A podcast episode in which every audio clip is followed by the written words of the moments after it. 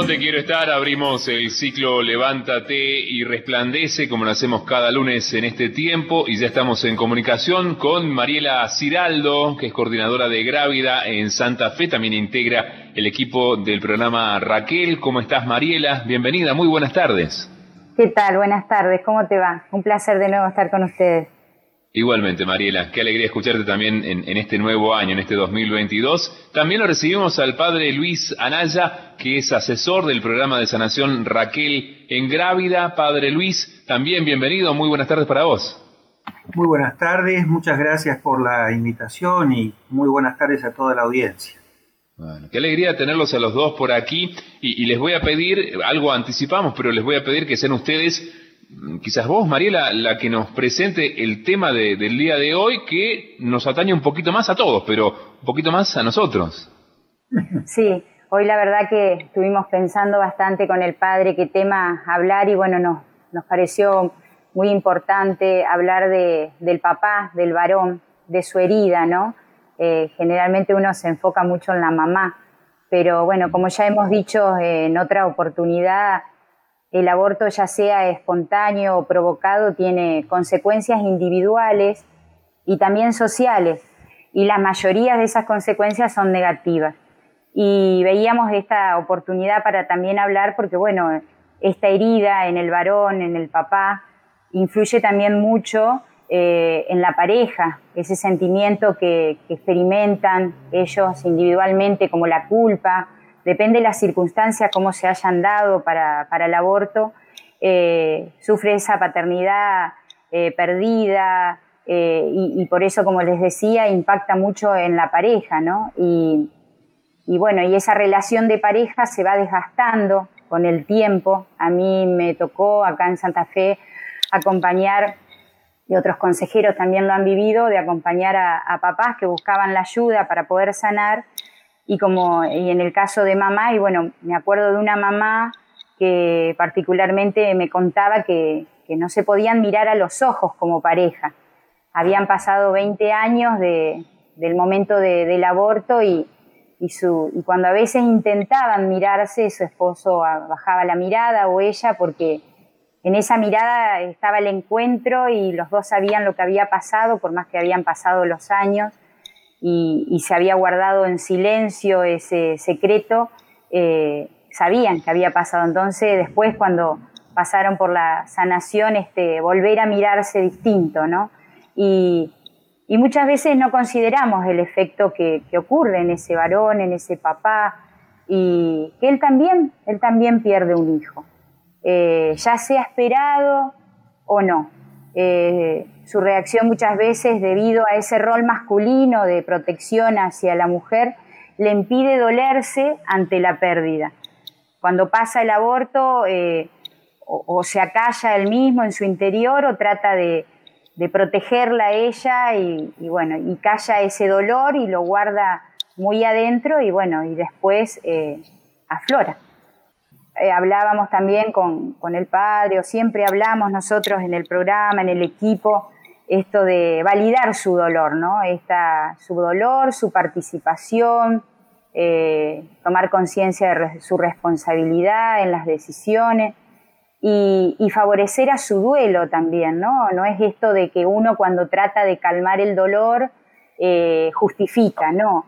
Él necesita también ser consciente y tomar conciencia de su responsabilidad para poder transitar este camino de, sanación donde tiene lastimada su paternidad y así eh, poder después lograr un futuro más pleno. Eh, me pasaba con, nos pasaba con un acompañamiento que tuvimos, eh, un papá que, bueno, llega a nosotros, él estaba por ser papá nuevamente, y, su miedo era eh, no ser un buen papá, no proteger eh, esta vida que ya estaba a semanas de nacer eh, porque no había protegido su primer bebé. En el caso de él, no había sido partícipe de la decisión, pero ella le había informado y no supo, no pudo, no, no llegó a, a poder intervenir en esa decisión o decirle que no, y bueno, cuando, cuando se entera ya, ya había ocurrido. después lo fue acompañando durante años ese dolor y ese silencio y bueno, se despierta en esta nueva, este nuevo paternidad, ese beba que venía y, bueno, el miedo, el miedo a no protegerla, el miedo de no ser un buen papá y bueno, cómo, cómo se lastima ¿no? la paternidad. Y bueno, ante, ese, ante el aborto provocado hay muchos sentimientos. Eh, él nos decía, o muchos papás nos dicen, no hice lo que esperaban de mí, la, decisión fue de ambos, fue mi decisión, fue, fue su decisión, teníamos miedo. Y bueno, ¿y cuántas frases les resuenan durante años a estos papás que no lo pueden hablar con nadie porque a veces no sienten ni siquiera tener derecho a sentir dolor, eh, a sentir que alguien o, pedir esa ayuda porque no se sienten merecedores. Bueno, e, esto que nos decís, que nos describís, Mariela, es, muy preciso, ¿no? Y surge también de la experiencia que ustedes tienen, los distintos grupos que conforman esta propuesta radial y, el espacio eh, quiero, quiero sanar.com.ar, eh, todas aquellas personas que de pronto se sienten identificadas con esta temática, porque han pasado por una situación de aborto, de abuso, pueden encontrar allí este, este espacio de sanación. Padre Luis, me parece que con lo que nos ha compartido Mariela, es bueno también buscar la luz, la luz que a veces viene de, la palabra de Dios. Sí, sin duda, ¿no es cierto? Eh, y en esto que Mariela hacía referencia de los sentimientos guardados, ¿no? Los sentimientos guardados, en este caso por el varón, que aún pasando muchos años lo sigue sigue manteniendo ahí en, lo más profundo de él mismo, ¿no? Hablando de esto de los sentimientos guardados y bueno, mirando un poco la palabra de Dios, a mí me parecía eh, poner un punto de referencia que es eh, el caso de Pedro. También acá nos encontramos con un varón, uno, el apóstol de, de Jesucristo, ¿no? Cuando allí en los momentos culminantes, ¿no? Previos a, a la pasión de Jesús, después de haber afirmado que lo iba a acompañar al maestro, ¿no? Así con toda esa, esa valentía del varón, ese coraje, si aquí voy a estar, te voy a cuidar, ¿no?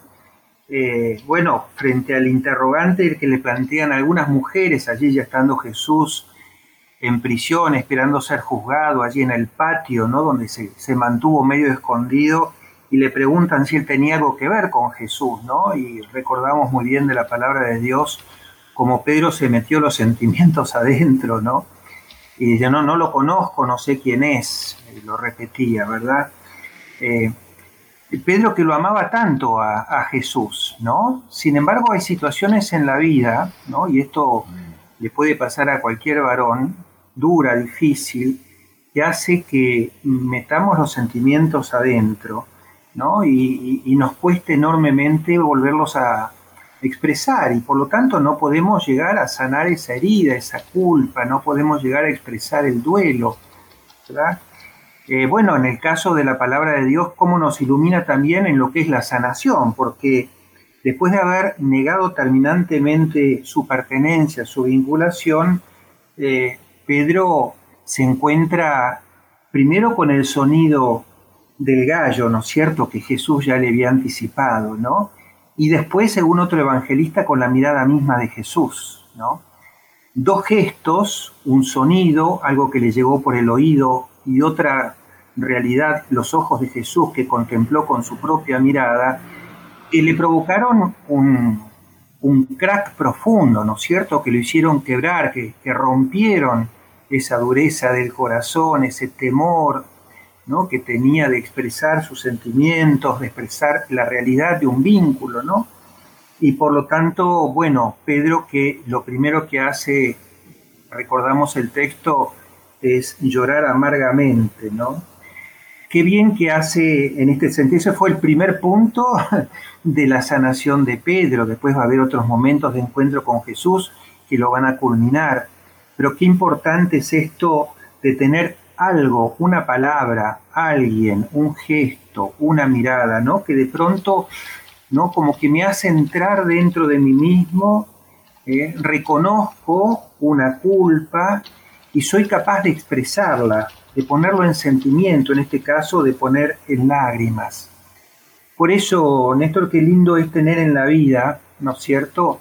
Un amigo, un amigo, una familia, un consejero, alguien un sanador, que, cuya presencia, cuya memoria, cuya mirada, cuya palabra me ayude a esto, ¿no? me ayude a, a quebrarme, a mm. reconocer mi culpa, a arrepentirme y así poder oportunamente pedir perdón, ¿no es cierto? Pero si no soy capaz, si no puedo expresar mis sentimientos, si de alguna manera no lo pongo en lágrimas o en palabras o en gestos, y bueno, voy a seguir encerrado dentro de mi dolor y de mi culpa, ¿no es cierto? Mm, por supuesto. Bueno, qué, linda imagen y, gracias, Padre Luis, esta imagen de Pedro, eh, modelo de, de varón, podríamos decir, nos sentimos identificados con él y, Mariela, bueno, con esto que nos ha compartido también el Padre Luis, este pasaje del Evangelio del, capítulo de Mateo, así capítulo 26 del Evangelio de Mateo, donde se describe este momento crucial en la vida de, Pedro, también en la vida del Señor,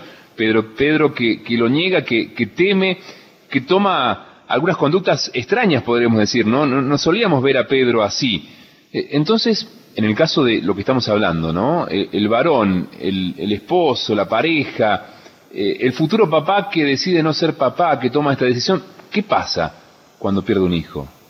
Lo que pasa que nosotros por ahí no, siempre es como que eh, nos ponemos del, no sé si la palabra es del lado de la mamá, pero no, no es, nos resulta como más fácil verla como víctima, ¿no? Porque bueno, es la que pasa por estar en la camilla, en el lugar donde ocurre, la que pasa por ese momento pero pocas veces nos cuesta o les cuesta a las personas y, el, y él, el papá, así como Pedro, como decía el padre, que se le anticipaba y sin embargo pasa por esa crisis y lo niega, también recibe ese crack, entonces ese le cayó la ficha.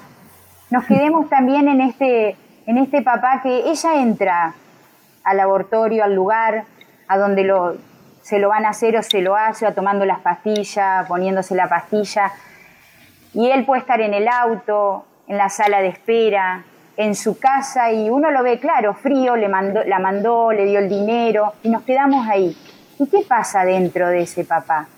Hay miedo, hay dudas, ansiedad, todo lo que también lo vive la mamá, distinto o parecido, pero él también está asustado.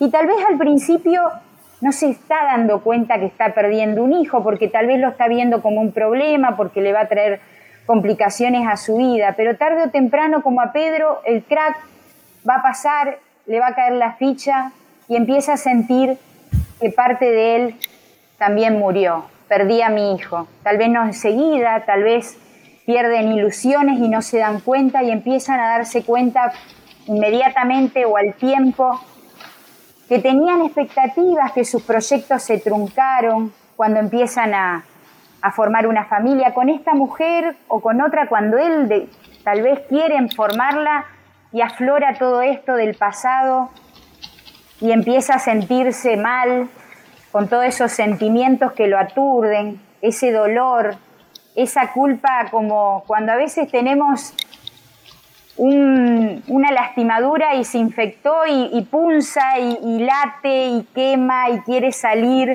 y me atormenta y no me deja dormir y siento que no me lo puedo calmar con nada, que no tengo consuelo. Y muchas veces nosotros también decimos eso, no tiene derecho al consuelo.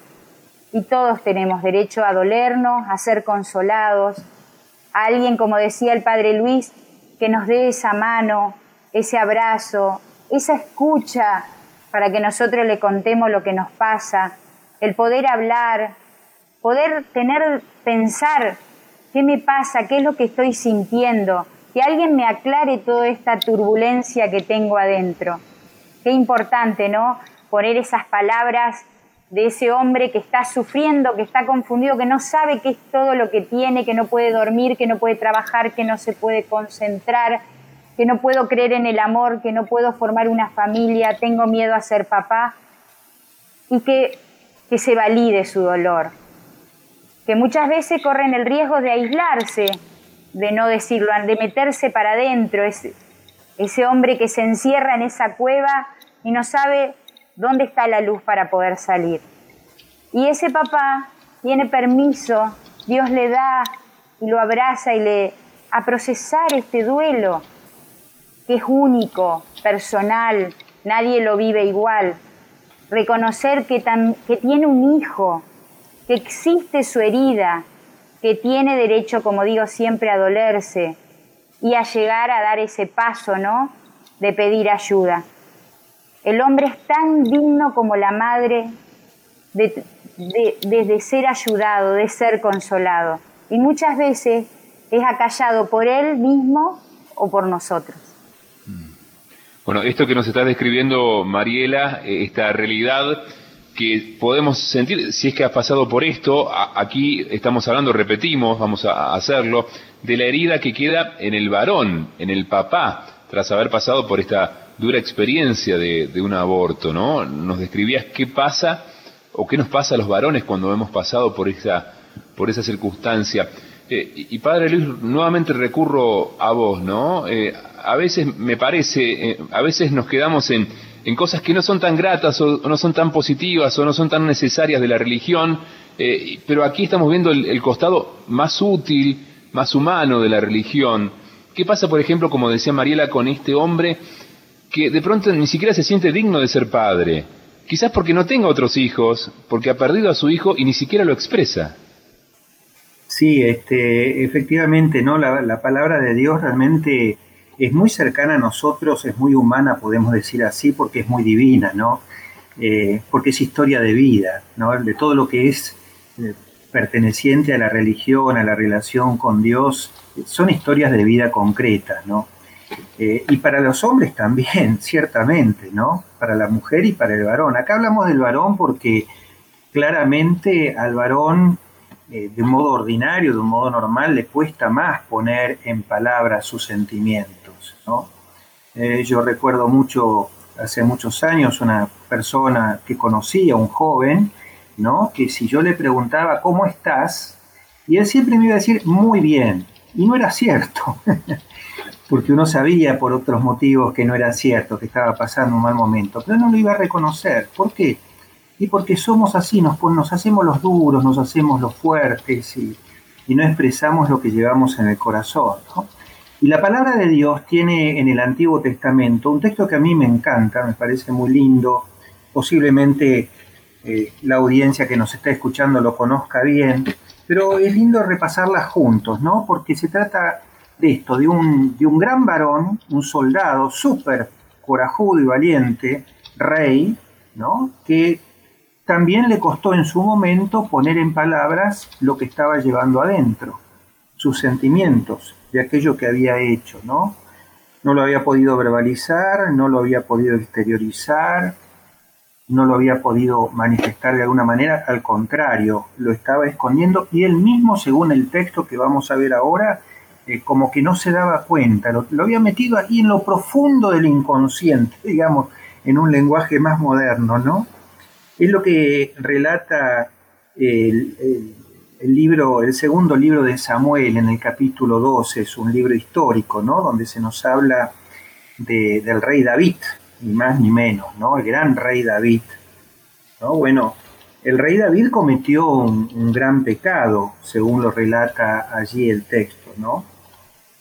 Porque él, eh, para quedarse con Betsabé, que era una mujer que tenía esposo, un oficial de su ejército, un soldado también, Urias, como se, enamoró de la mujer, más aún, la dejó embarazada, y bueno, el rey David dijo, bueno, yo, tengo que salvar acá mi nombre, ¿qué, qué, he hecho? ¿Qué ha pasado? ¿No? Pero qué notable, ¿no? En lugar de expresar su culpa y su pecado y de pedir perdón, ¿qué hizo? Empezó a buscar artilugios para ocultar y ocultarse la verdad de lo que había cometido, ¿no? Y ahí para esconder el adulterio y el embarazo de Betsabé, ¿qué hace? Bueno, eh, primero trata de hacer pasar como que el embarazo era de su esposo Urias, no lo consigue. Entonces, segundo paso, habiendo fracasado el primer paso, ¿qué hace? Lo hace matar porque Urias estaba en batalla, entonces lo hace colocar en la parte más difícil de la batalla para tener la seguridad de que este hombre, este soldado Urias, va a morir en manos del enemigo, y así ocurre, ¿no es cierto? Y bueno, una vez que muere el esposo de Betsabé, pasado el tiempo del duelo, David la toma como esposa y el embarazo aparece como suyo. Pero qué gran mentira, ¿no es cierto? No solamente eh, el embarazo no era suyo, no, no era de, su esposo, sino que eh, era suyo, sino que además había cometido este terrible y atroz asesinato, adulterio, el pecado de David lo solemos llamar, ¿no es cierto? Y, como que no había pasado nada, tan hondamente lo había metido dentro suyo, ¿no es cierto? Y entonces, qué interesante cómo procede Dios, ¿no? Porque ¿qué hace Dios? Y manda un mediador. ¿Cómo nos necesitamos el uno al otro, cada uno en lo que le toca, en lo que le es propio? ¿A quién envía? Al profeta Natán. Y el profeta Natán se apersona ante David como eh, David este, tenía tan metido adentro y no reconocía lo que había hecho, como si todo estuviese bien, que Natán tenía que buscar la manera de poder llegar a él, que él pudiese expresar su culpa y su pecado, lo que le había pasado, lo que había hecho. Y entonces, ¿cómo lo hace? Y busca el mejor lado de David. ¿Cuál es? Eh, su justicia. David era un hombre profundamente justo. Y entonces le relata aquella conocida parábola, ¿no? De un hombre rico y un hombre pobre. Un hombre rico que contaba con majadas de ovejas y bienes en abundancia y el pobre que tenía una ovejita. Llegan invitados al hombre rico que para no matar de sus ovejas toma la oveja, la única oveja del hombre pobre. Cuando David escucha de labios de Natán esta historia, siente que su corazón se parte porque es una tremenda injusticia lo que ha hecho este hombre rico y rasgándose las vestiduras al estilo oriental dice, este hombre merece la muerte. Bueno, y A ver, me parece que hemos perdido. No, te escuchamos, Padre Luis. ¿Estás por allí? Sí, ahí se entrecortó un poquito. Nos estabas relatando este pasaje del Antiguo Testamento, en, el segundo libro de Samuel, capítulo 12. A, ver, allí te escuchamos, a ver. Se entrecorta, lamentablemente. A ver si, si mejoramos la señal. ¿Nos escuchás, Padre Luis? No, me parece que tenemos un... Todavía no mejora. Sí, ahí te, ahí te escuchamos un poco mejor. ¿Ahí llegando? Sí, ahí parece que se estabilizó un poquito. Me parece que es complicado. Bueno. Eh, a ver, ahí, ahí sí, ahí sí, te escuchamos, dale. Ah, no sé hasta dónde habré llegado en el relato de la historia, estaba en el encuentro entre el profeta Natán y el rey David, que no quería reconocer su culpa. Y el profeta Natán le relata esta historia, ¿no? De una profunda injusticia, de un hombre rico respecto de un hombre pobre. Y entonces, cuando David escucha la historia de esta injusticia, él que era un hombre profundamente justo, se rasga las vestiduras y dice, este hombre merece la muerte. Allí al profeta Natán no le queda sino decirle, David, ese hombre eres tú.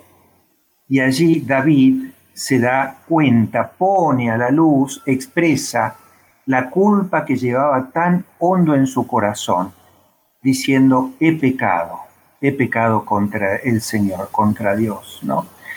Eh, qué lindo es, por un lado, ver esto, ¿no? Como eh, una, una buena mediación, una aproximación respetuosa que sabe que sabe escuchar con paciencia, que sabe entrar, digamos así, a la interioridad del interlocutor por donde uno ve que más delicadamente, más misericordiosamente lo puede hacer.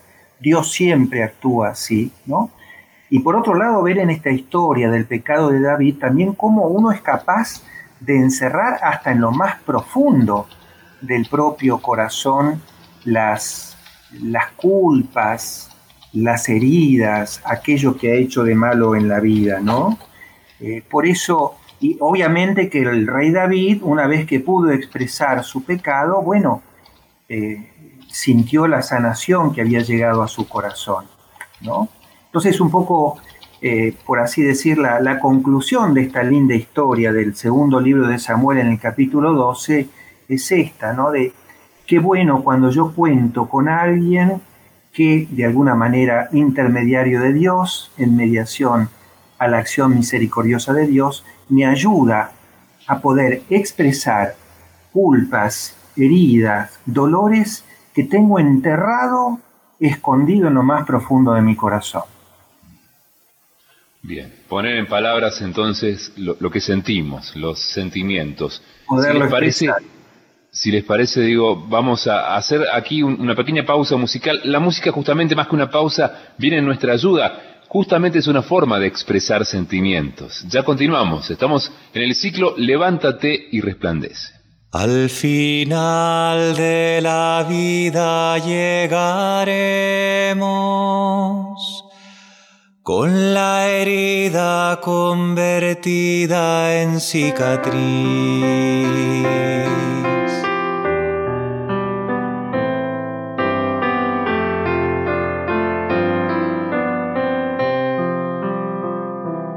El amor pasará varias facturas, el camino nos dejará mil huellas, con la misma pared tropezaremos, alguna decepción nos hará mella. Somos hijos de un Dios enamorado, sedientos buscadores de respuestas. Somos pura ambición que tú sembraste para que así tu reino floreciera. Al final de la vida llegaremos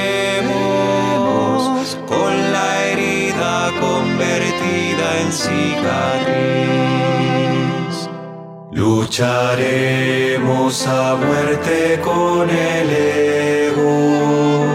Sentiremos que el tiempo nos aprieta guardaremos derrotas en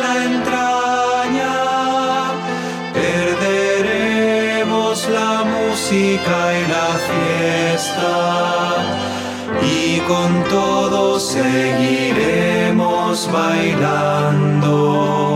Porque así somos humanos en tu estela portadores de un fuego inextinguible, creyentes en un mundo sin fronteras,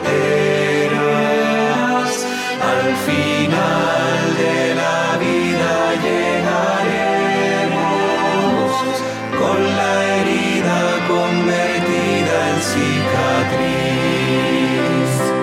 Somos fragilidad entusiasmada, soñadores que no se desesperan. Nunca renunciaremos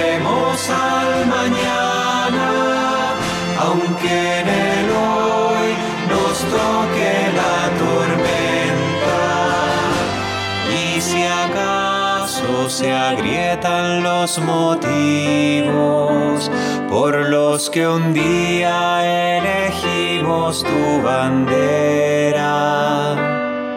Agrietados seguiremos caminando,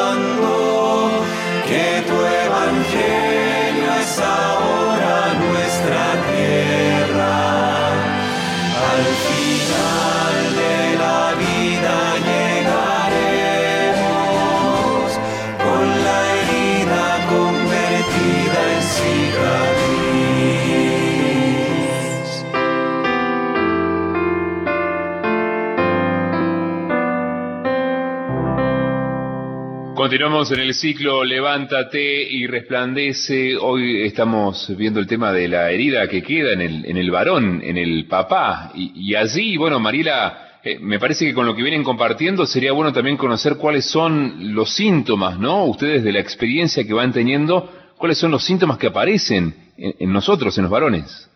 Y el más consistente y evidente es la ira, ¿no? Este, este teniendo un alto nivel de enojo, siempre o casi siempre atrás de, del enojo está la herida. Escuchaba esta canción tan oportuna, ¿no? Y, y, bueno, y, y, esta herida, que tal vez ni, ni le doy permiso a decir que es mi herida, porque creo, como decíamos, que no me lo merezco, me genera, le genera enojo, a este varón y, empieza a ser perjudicial en él, no solo para él, sino para las personas que están cerca de él, para sus distintas relaciones interpersonales que tiene, y empieza a ser como una bomba de tiempo, y que empieza ese enojo a perjudicarlo, como decíamos, a él y a los demás. Esta ira que siente esta frustración de no haber podido proteger al hijo, a ese bebé nonato, como consecuencia ¿no? del aborto, se manifiesta de varias maneras. A menudo eh, este varón, este papá, para callar todo esto que a veces sí sabe de qué es y a veces no, recurre a, silenciarlo, al enojo, a los sentimientos, a estas emociones que le genera consumiendo alcohol o sustancias eh, que lo hacen por momento estar acallado o aturdido o calmarse y, y así es como que disfraza todo esto que siente, estos síntomas que aparecen para poder dejar de pensar. Porque el problema es que piensa y no deja de pensar y cuando volvíamos, volvemos con lo que nos decía el padre, hace ese crack, aparecen eh, los recuerdos, ¿no? Como le decimos nosotros, los conectores que me conectan con el aborto. Eh, un olor, un sonido, ese recuerdo, ese lugar, esa calle por donde pasamos antes de llegar al lugar donde ocurrió.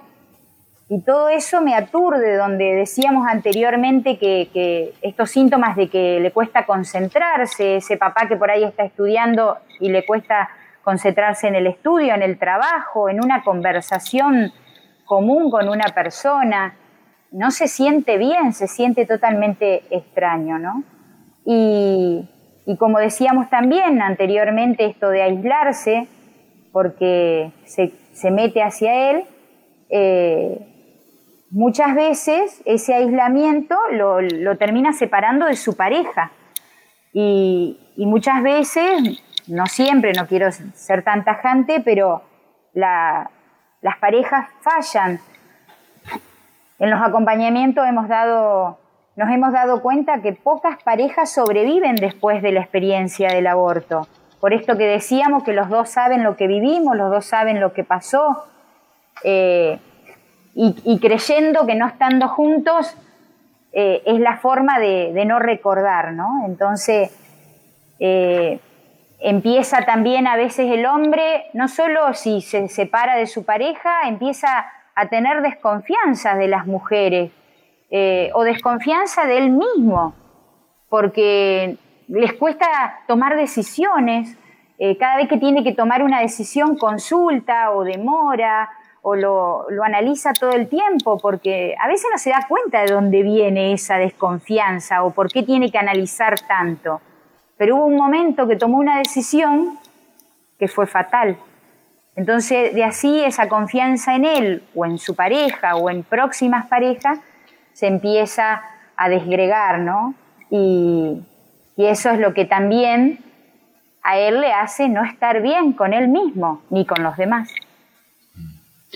Bien, eh, eh, estás describiendo entonces cuáles son, o describiste justamente cuáles son esos, esos síntomas. Eh, Padre Luis, volvemos a vos porque en la palabra de Dios seguramente hay para iluminar estas circunstancias, ¿no? Alguna historia de, de pareja, de, de matrimonio, de, de, hombre y mujer que, que, pasan por situaciones difíciles, empiezan la, las discusiones, la ira.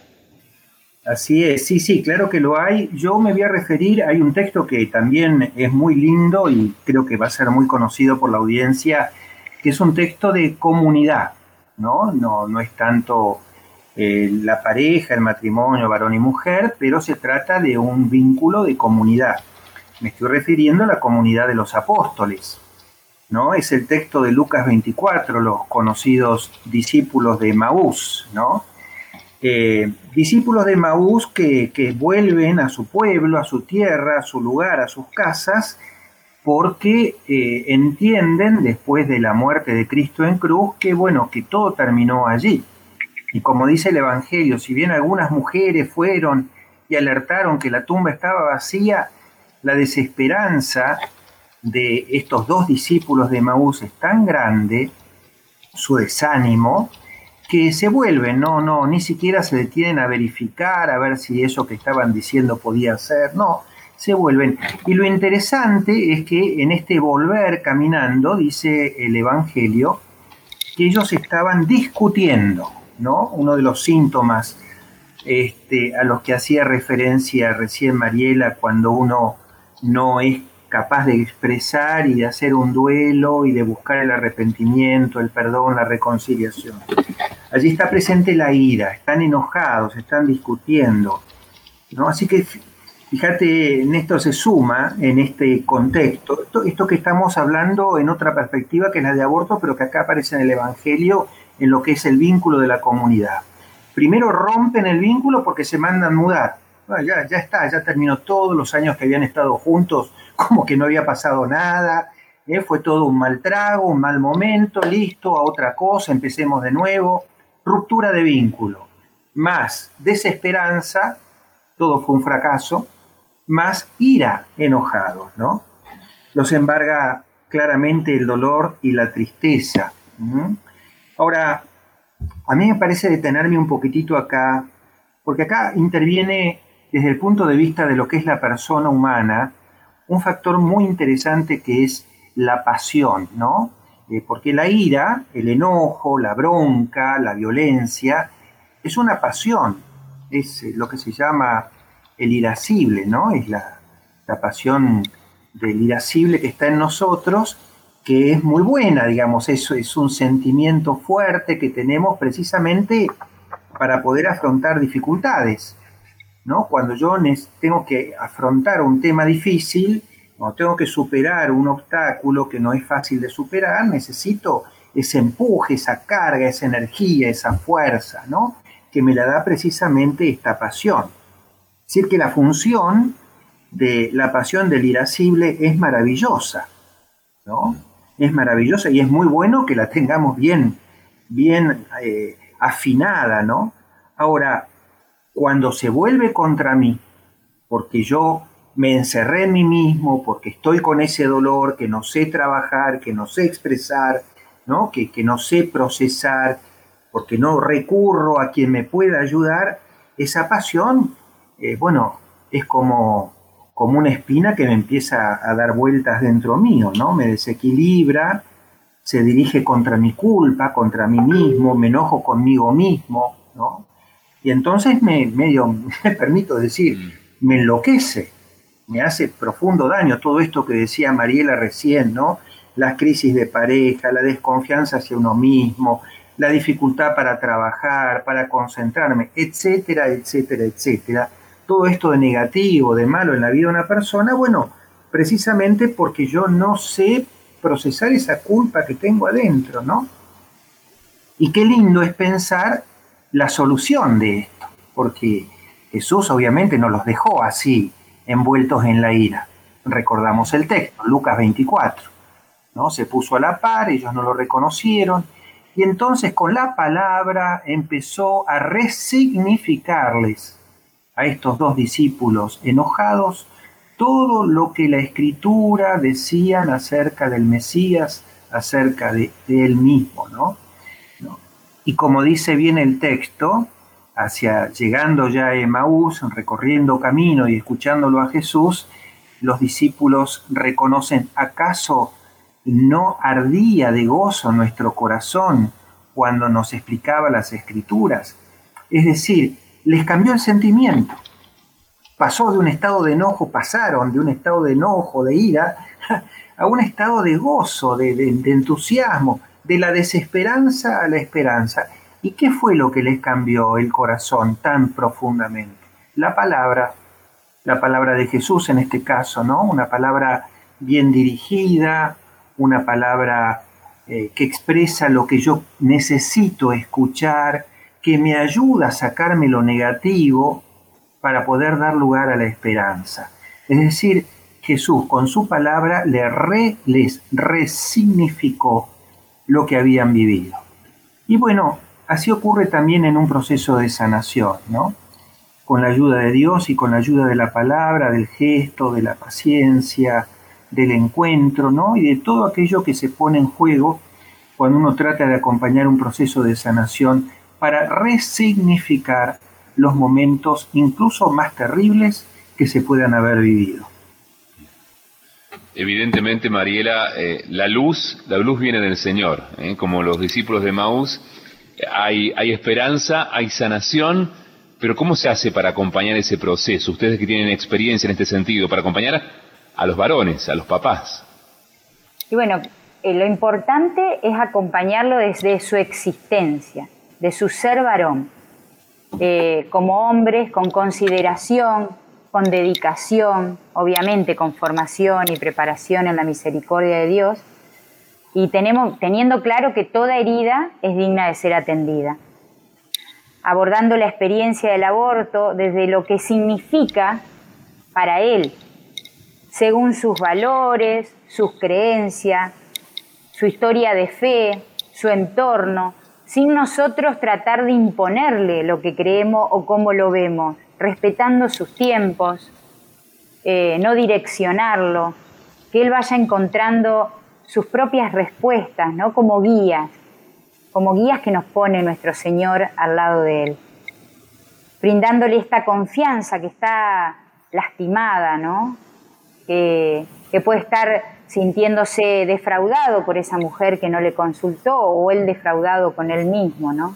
Y bueno, que nosotros podamos darle que puede confiar en nosotros, que, es reservado, que, uno lo que Él nos cuenta o lo que escuchamos y lo que vamos trabajando queda ahí, en las manos de nuestro Señor. Y esta confianza que Él va sintiendo, que se siente que su dolor es validado, que, que encuentra este lugar, este momento para Él, donde puede expresar sus emociones, donde puede llorar, manifestar su tristeza, el enojo, que no sea cuestionado su enojo, que él pueda decir lo que siente y cómo lo quiera decir y cómo lo quiera expresar, también lo va a sanar, lo va a ayudar a sanar, a restaurarse, ¿no? Y, guiándolo para que no reprima esto que nos decía el padre Luis como hombre, que esto de reprimir, de guardar, de, resolver adentro, sino exteriorizar, ¿no? Porque llega ese momento que tanto guardan que llega el momento que hay que salir, que eso tiene que salir, ¿no? Que, y también que encuentre la razón de la ira, porque así como el varón, la mamá también le pasa, que llegan a nosotros eh, sin saber que todo eso tiene un nombre, ¿no? Y que todo esto que está sintiendo eh, no sabe por qué. Entonces, bueno, que él vaya descubriendo ¿no? las razones de su, de su ira, de su enojo, y también ayudarlo a encauzarlo, a que la trabaje, para que aprenda a manejar los impulsos, porque está bien, está bien exteriorizar, pero tienen que tener en cuenta cómo, ¿no? Mucho, yo una vez me acuerdo que una vez de un enojo me contaba que revolvió algo en el patio y lo azotó contra un tapial de la bronca, de la ira. Y bueno, así como en ese caso se lo dio a un, a un muro, podría habérselo dado a, a un alguien, ¿no? Entonces esto también de que aprenda a manejar estos impulsos, a manejar esa vergüenza con la que siente muchas veces cuando llegan ni siquiera nos miran a los ojos de la vergüenza que tienen por esto que decíamos que no tengo ni derecho ni me siento digno a ser abrazado por Dios. Y que pueda desahogarse. Muchas veces siente, eh, no nos damos cuenta de que lo que necesita es la autorización a llorar. Parece algo tonto, pero que vos le tenés derecho a llorar, llorar, desahogate. Y ahí esa presión que está guardada parece como con candado, explota en llanto ese hombre y realmente ver llorar a un hombre no creo que a nadie no le conmueva, ¿no? Y es algo que te desarma totalmente porque abre, abre totalmente su corazón cuando llora el hombre. Y sentir realmente, así como nosotros con la lluvia, que teníamos tanto calor, sentimos ese alivio y es agua y parece como si fuera una lágrima. En la lágrima el varón y la mujer, obviamente, pero todo ser, ¿cómo alivia? ¿Y cómo le tenemos miedo a llorar? Y es algo que realmente desahoga, eh, se siente esa calma después, ¿no? Y hay que dejarla salir porque hay que reprimirla. Y muchas veces también guiarlo, que por ahí tiene esa culpa tóxica. Eh, no me enteré, no la pude ayudar. Bueno, no te enteraste. ¿Cómo ibas a hacer? Eh, no era un superhéroe que se iba a enterar por no sé quién, no pudo. Y a veces ese hombre está encerrado también en esa culpa irreal o tóxica o a veces real, pero que no lo deja vivir y ese no es el sentido. Está bien sentirla para poder arrepentirnos, pero no para lastimarnos, ¿no? Entonces, bueno, esto de, de este acompañamiento en este desahogo, para que él no se dañe más y que permita que Dios lo abrace, cómo lo alivia, ¿no? Cómo, cómo esto de, parece mentira, pero aceptar el perdón, vos decís, ¿cómo alguien no acepta el perdón de Dios? Y a veces por, por sentirme tan culpable, no lo quiero tomar porque no me lo merezco. Y, si Dios te lo da como regalo al perdón, hay que agarrarlo y es un bien para vos y para los demás. Y bueno, este permitirle a este papá vivir su duelo, llorar, reconciliarse con su hijo, con su esposa, su pareja, con la mamá de su hijo, aunque no esté y aunque nunca se lo diga, me acuerdo una vez, una chica había pasado por el programa de sanación con mucho enojo contra su, novio en su momento, y cuando ella abraza el perdón y lo perdona, Dios le regaló la oportunidad de encontrarse en la calle con él. Él no había pasado por la sanación, pero estaba procesando, y ni bien la vio llorando, le pidió perdón, perdón por lo que te hice, perdón por lo que le hice a nuestro hijo. En solo acordarme me emociono porque Qué fuerte, ¿no? Esta posibilidad, este regalo de que se encuentren, no están juntos, pero se miraron, son papás de ese hijo, se perdonaron. Entonces, esto que se le regala, que Dios regala en el poder de la sanación, de permitirle a este papá varón que viva su duelo de ese hijo, reconociéndolo, integrándolo a su vida, porque ese hijo no quedó en ese balde, en esa historia dolorosa. Él se mudó a su, a su corazón, donde Él va a habitar siempre y donde siempre lo va a acompañar, que tiene un santito en el cielo y que Él, así como Él lo ama, su hijo lo ama, ¿no? Y bueno, esta hermosa relación que se restaura de papá a hijo es algo maravilloso. Y como decía la canción, que me quedó muy fuerte, ¿no? Esta, esta herida que cicatriza diferente, porque antes tenía un cascarón, pero abajo estaba el pus. Y Dios con mucho amor, con mucho cuidado, la fue limpiando, la besó, la sanó y hoy cicatriza. Es débil esa piel. Muchas veces pasará por esa lastimadura y no quiere decir que va a dejar de doler, pero está sanada, porque Dios la curó y Dios la besó. Bueno, en el final estamos ya acercándonos a los últimos minutos. Padre Luis, eh, nos has traído mucha luz hoy respecto de este tema. Y, me parece que hay más, por así siempre va a haber más, ¿no? Jesús es, es mucha luz para nosotros. Eh, la, palabra de Dios este, siempre nos trae luz, gracias a Dios, ¿no es cierto? Sí, la verdad que porque a mí me queda mucho de lo que dice Mariela eh, esto de brindar confianza, ¿no? Que, la sanación pueda ser justamente un espacio de apertura, de confianza, de encuentro, ¿no? Para validar las emociones, para que se pueda expresar la tristeza, el dolor, para que se pueda llorar. Mariela también insistía mucho en esto del llanto. Y en esto del llanto, eh, bueno, este, este texto tan lindo también es un texto de resurrección. Así que viene como anillo al dedo, digamos así, ¿no? El de Juan 20, capítulo 11, ¿no? María Magdalena, que lo está buscando desesperadamente a Jesús allí en la tumba, no lo encuentra, ¿dónde está? Le pregunta al que, al que confunde con el jardinero, dime dónde lo has puesto y lo voy a buscar, ¿no?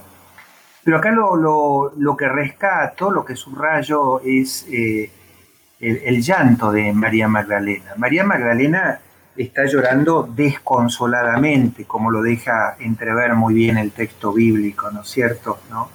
no es estrictamente hablando un llanto de duelo, pero es un llanto que como primer paso ¿no? permite que yo saque afuera todo ese ahogo que tengo adentro, tan, tan necesario, ¿no? Eh, me saca de la angustia, me saca de lo que yo no puedo procesar, del atragantamiento, vuelvo a repetir esta palabra, ¿no?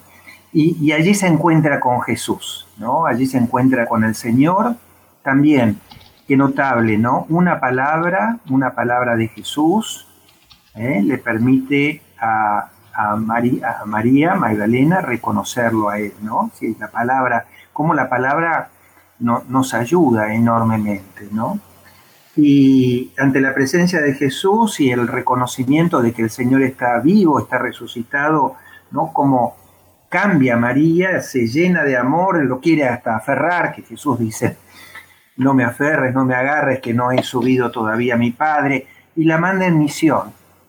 Yo quería también rescatar esto, ¿no? Como la transformación que nace de la apertura, de la confianza, que nace de la reconciliación, del reencuentro, ¿no? del restablecimiento del vínculo, ¿no? me da una fuerza tal que me permite afrontar la vida de otra manera. Es decir, transforma el dolor en misión.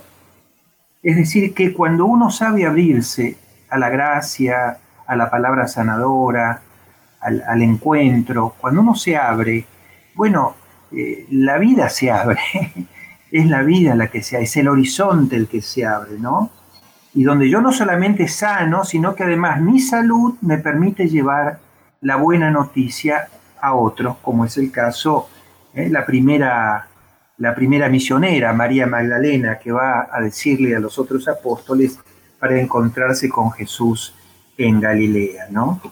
Por eso, eh, resignificar el dolor por la apertura, por la confianza, por la capacidad de, llorar mi, mi, culpa, mi pecado, bueno, todo esto me permite hacer de, de la propia vida una vida que podemos llamar, sin lugar a dudas, una vida nueva.